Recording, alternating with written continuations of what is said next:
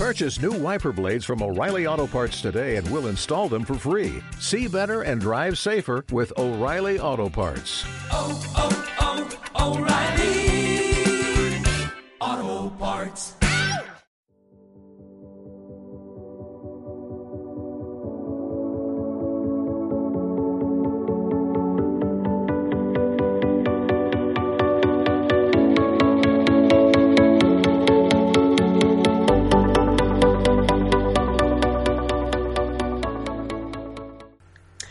Bueno, hola, muy buenas a todos. Aquí estamos en un nuevo podcast. Hace tiempecillo que no, que no nos vemos por aquí. Em, creo que, bueno, he estado un tiempecillo sin grabar porque no ha habido ninguna razón así en concreto. Simplemente ha sido que pues, no me he encontrado motivado, no he tenido tiempo suficiente o no he encontrado un tema del que me apeteciera sentarme delante del ordenador y estar hablando un rato. Pero vaya, este, eh, eh, simplemente este, este podcast lo estoy utilizando pues como un entretenimiento, ¿de acuerdo? Entonces, pues uno recurre a sus hobbies cuando quiere entretenerse. Si no tengo esa necesidad, pues no recurro a, grabar podcast. Así que bueno, ahora eh, estaba un momento descansando de, que te- he estado estudiando esta mañana y he estado descansé y ahora me he puesto a descansar un rato y he estado pensando un par de cosas. Y he dicho, bueno, ¿por qué no grabo un podcast? Y aquí estamos. Así que bueno. Este podcast no pretendo que sea de una duración muy larga, simplemente quiero lanza- lanzar un par de, reflexiones em, sobre em, el almacenamiento de los... hacia dónde está tendiendo el, el sector de los ordenadores. Es decir, qué es lo que yo veo que va a ser lo común de aquí a 3, 4 años o incluso ya que está ocurriendo. Em, ahora mismo, la, verdad es que el sector de los ordenadores se está diferenciando en dos cosas muy marcadas. Uno, ordenadores que casi nadie tiene, que son ordenadores muy potentes, sobremesas muy potentes, eh, o incluso portátiles muy potentes, mo- montados por marcas como, yo que sé, MSI o mm, Alien o Mountain, que son empresas muy mm, que utilizan un hardware muy potente en su en sus ordenadores. Estamos hablando, pues yo que sé, ordenadores de 16 GB de RAM, de Core i7, de gráfica 1080 o el, el equivalente en AMD. Y, y bueno, pues es un sector súper ultra del mercado. Y luego eh, se está, se está eh, separando en otra rama que son los ordenadores con especificaciones muy pequeñas. Es decir, un almacenamiento muy bajo, un SSD de 128 GB, por ejemplo. Luego eh, procesadores muy con rendimiento muy, muy limitado. Incluso a veces menos que un, que un i3. Eh, también con, con poca RAM, o sea, o simplemente 8 GB de RAM o algo así, que es una RAM que es decente, pero la RAM en, e- eh, 8 GB de RAM en este momento no es tan caro de poner. Eh, sobre todo, me, me parece curioso el hecho de que tengan un mal. pro- Luego, hay algunos que ni siquiera tienen gráfica, utilizan la gráfica, los gráficos mm, del procesador. Simplemente eh, me parece, me parece súper curioso el hecho del procesador y del almacenamiento. Es decir, ¿por qué estamos colocando eh, tan poco almacenamiento y por qué estamos colocando procesadores tan limitados? Y como ejemplo, podemos tener aquí eh, varios ejemplos, pero el más claro sería el, el de los Chromebooks, ¿vale? Eh, los Chromebooks, eh, para empezar, se. eh, bueno, pues hay diferentes, diferentes Chromebooks, los que tienen aplicaciones con Android, los que no tienen aplicaciones con Android, pero ese no es el, el punto al que, al que yo quiero ir. El punto al que yo quiero ir es básicamente. eh, un Chromebook tiene pues, un almacenamiento ridículo, es decir, 32 gigas o una cosa de este estilo, es decir, el mismo que pudiera tener un teléfono normal y corriente, o sea, no es nada. Em, y luego tienen unos procesadores que son también bastante bastante em, limitados. Por ejemplo, em, si buscamos aquí hay uno que es de, Asus, por ejemplo, por 250 euros, ¿vale? Tiene 16 GB de memoria, 11 pulgadas de pantalla, 4 GB de RAM, ¿vale? Y el procesador que es un un Celeron, ¿vale? Un Celeron, pues bueno, eh, yo qué sé, es bastante bastante limitado el procesador. ¿Por qué? ¿Qué pasa? ¿Qué está ocurriendo? ¿Cómo es, cómo es capaz de tirar un sistema operativo de ese ordenador? Bueno, básicamente lo que está ocurriendo es que están moviendo todos los servicios a la nube. Es decir, nosotros eh, con los Chromebooks utilizamos un- lo que se hace es utilizar el navegador para todo, es decir, todo se ejecuta en el navegador y se carga, en vez de cargarte eh, tu ordenador con los procesamientos, es decir, en vez de que los programas se ejecuten en tu ordenador, se ejecutan en un servidor de Google. Asimismo, lo- mm, el almacenamiento también se produce en servicios como Dropbox, Google Drive o OneDrive que si te metes, la verdad es que son, yo que sé, tienen unas ofertas bastante buenas y son son bastante útiles, pero hay que tener cuidado con, con qué significa todo esto que está pasando. Por ejemplo, si miras los, en Dropbox, en la página web de Dropbox, las ofertas que te dan son muy buenas. O sea, la más cara que hay aquí para usuario son 15 euros, ¿vale? 15 euros eh, mensuales. En la más barata son 8 euros. Por ejemplo, veamos la de 8 euros. La de 8 euros tiene un tera. Un tera. Y la que habéis dicho de 15 tiene tanto espacio como necesite. Es decir, espacio ilimitado. Eh, estamos hablando de que es una. de que son. Pues la verdad es que es ba- es bastante. bastante top este servicio. Si. Vamos a hacer un cálculo rápido. ¿Eso al año qué significa? En la versión básica son 96 euros. Y en la versión de 15 euros que os he dicho son 180. Que la verdad es que no es, no es para nada dinero. En Google Drive también tenemos nuestro. También tenemos mm, eh, ofertas y también tenemos planes que son, pues yo qué sé, pues 100 gigas, eh, 2 euros pone aquí, por ejemplo. O 10, 1 tera, 10 euros. 10 teras, 100 euros. Cada, cada compañía va, plan- va planteando lo que, lo que ellos quieren. ¿Qué es lo que está ocurriendo entonces?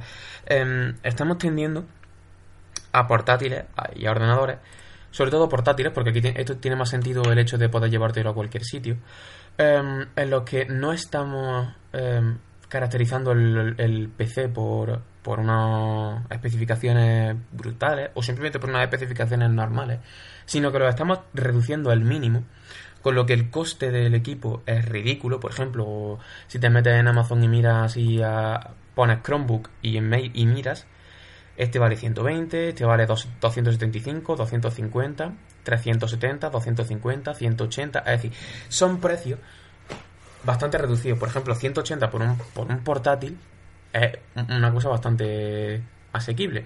Pero ¿qué es lo que pasa? Que estamos, estamos llevándonos todo a la nube. Eso es una mala idea desde el punto de vista del usuario. ¿Por qué? Em, si nosotros lo que hacemos es llevarnos todo el procesamiento a la nube, al final no tenemos independencia de lo que está ocurriendo. Es decir, no sabemos qué es lo que está realmente pasando ni qué es lo que estamos ejecutando. Si yo, por ejemplo, quiero ejecutar un Office en mi ordenador o quiero ejecutar simplemente un procesador de texto en mi ordenador, yo cojo y simplemente me descargo lo que sea y lo ejecuto y empiezo a editar mis textos. Si yo lo hago en- con la plataforma de Google, solo lo voy a poder hacer primero con servicios que estén en la web. Y segundo, yo no voy a controlar el procesamiento, es decir, va a ser todo en, en la nube y quien me va a controlar el procesamiento es Google. Al igual que los datos, por ejemplo. Si yo subo todas mis cosas a Dropbox y no tengo cuidado de cifrarlo ni ningún tipo de cosa, ¿qué es lo que está ocurriendo? Em, Dropbox tiene control sobre, sobre mis ficheros. Hasta el punto de que en sus términos y condiciones pone que serían. van a ser capaces. He tenido una pequeña interrupción, pero bueno. El... Proseguimos. Básicamente lo que estaba diciendo es que. mm, que si nosotros nos llevamos los, los archivos a la nube, por ejemplo, en Dropbox, subimos todo a Dropbox, no tenemos en cuenta el cifrado y todas estas cosas, pues entonces lo que acaba ocurriendo es que eh, Dropbox tiene la, posibilidad de controlar qué es lo que está subiendo y, e incluso en sus términos de condiciones y uso eh, te dice si nosotros encontramos algún fichero eh, que contenga copyright que está subiendo de manera ilegal a nuestros servidores, entonces tenemos el derecho de borrártelo, ¿vale? Lo, cual, visto así a, grosso modo, es, es lógico porque tener em, archivos piratas en tu ordenador es ilegal, por lo menos aquí en España. Entonces, ellos quieren reservarse el derecho de, de poder borrar los contenidos que sean piratas para no cometer un delito en sus servidores. Pero, ¿qué, qué significa esto que acabamos de, escuchar? Significa que ellos son capaces de saber qué es lo que tienes en tu em, nube personal. Es decir, son capaces de, tienen la autoridad de leer tus ficheros y de, y de cotillear el contenido hasta averiguar si hay algún contenido que ellos consideran que es y que no es eh, bueno para ellos. Pero esto también implica que si nosotros tuviéramos, por ejemplo, yo que sé, fuéramos tan ilusos de subir un fichero que se llamase contraseñas.txt en el que nosotros tenemos puestas todas las contraseñas y usuarios de nuestros servicios, pues entonces todos sabéis por dónde puede acabar la cosa, ¿no? O en la que nosotros, por ejemplo, subamos un, un escaneemos un DNI. Que eso ah, seguramente la habría, la habría hecho alguna persona. Escanea tu foto de, del DNI. Porque dice, ahora tengo que ir a imprimirlo a no sé dónde, o tengo que presentar el de este del DNI en no sé dónde. Pues lo que hago es que me lo. Ah, le he hecho una foto aquí, lo subo a Dropbox y lo imprimo con el portátil. Eh, pues eso, que sepas que, que, esa foto, que ese DNI, eh, permanece en los servidores de, de, Dropbox y ellos pueden analizarlo. Es decir, es un problemón. Es un problema bastante grande lo que estamos, lo que estamos diciendo. Y, y bueno, pues este, esta serie de cosas, la verdad es que se están. El lo que es el portátil, lo que es el sector del PC, se está, se está yendo hasta, hasta estos dos extremos. El extremo de super especificaciones o especificaciones super bajas y todo el procesamiento en la nube. Para mí, la clave estaría en mantener Evidentemente, el, el, de las altas especificaciones, pues no, me refiero, no hay ninguna razón para querer quitar ese, ese nicho de mercado, pero el, el, otro sí que me parece problemático. Y me parece que deberíamos de, de cambiarlo y en vez de tirar hacia especificaciones súper bajas, deberíamos de empezar a tirar a especificaciones medias. Es decir, que el software y el, que el hardware de nivel medio, como por ejemplo en esta, a estas alturas de la que estamos hablando, pues sería, por ejemplo, un i5 de la generación pasada, o um, con 8 GB de RAM, con una tarjeta gráfica, por ejemplo, una 770, una 780, una 960, por ejemplo, una 950, que ese hardware se hiciera lo suficientemente barato como para que casi todo el mundo se lo pudiera permitir de esa manera lo que hacemos es que mmm, en vez de rebajar el nicho de mercado a mmm, portátiles con unas especificaciones basura, lo subimos a portátiles que puedan eh, tener todo el procesamiento eh, unificado dentro de, del mismo equipo. ¿Vale? ¿De acuerdo? Que no, que no cedamos el procesamiento a, a otros servidores. Porque eh, esto lo digo porque mm, eh, hago hincapié en este hecho de que cedamos el procesamiento a otros a terceros y cedamos el, almacenamiento de ficheros a terceros porque eh, uno de los principios básicos del, software libre y de la libertad del usuario en la informática es que dispongamos nosotros, seamos capaces de controlar el procesamiento, dónde se ejecutan y cómo se ejecutan nuestros nuestros programas y, y, además que sepamos qué es lo que estamos ejecutando.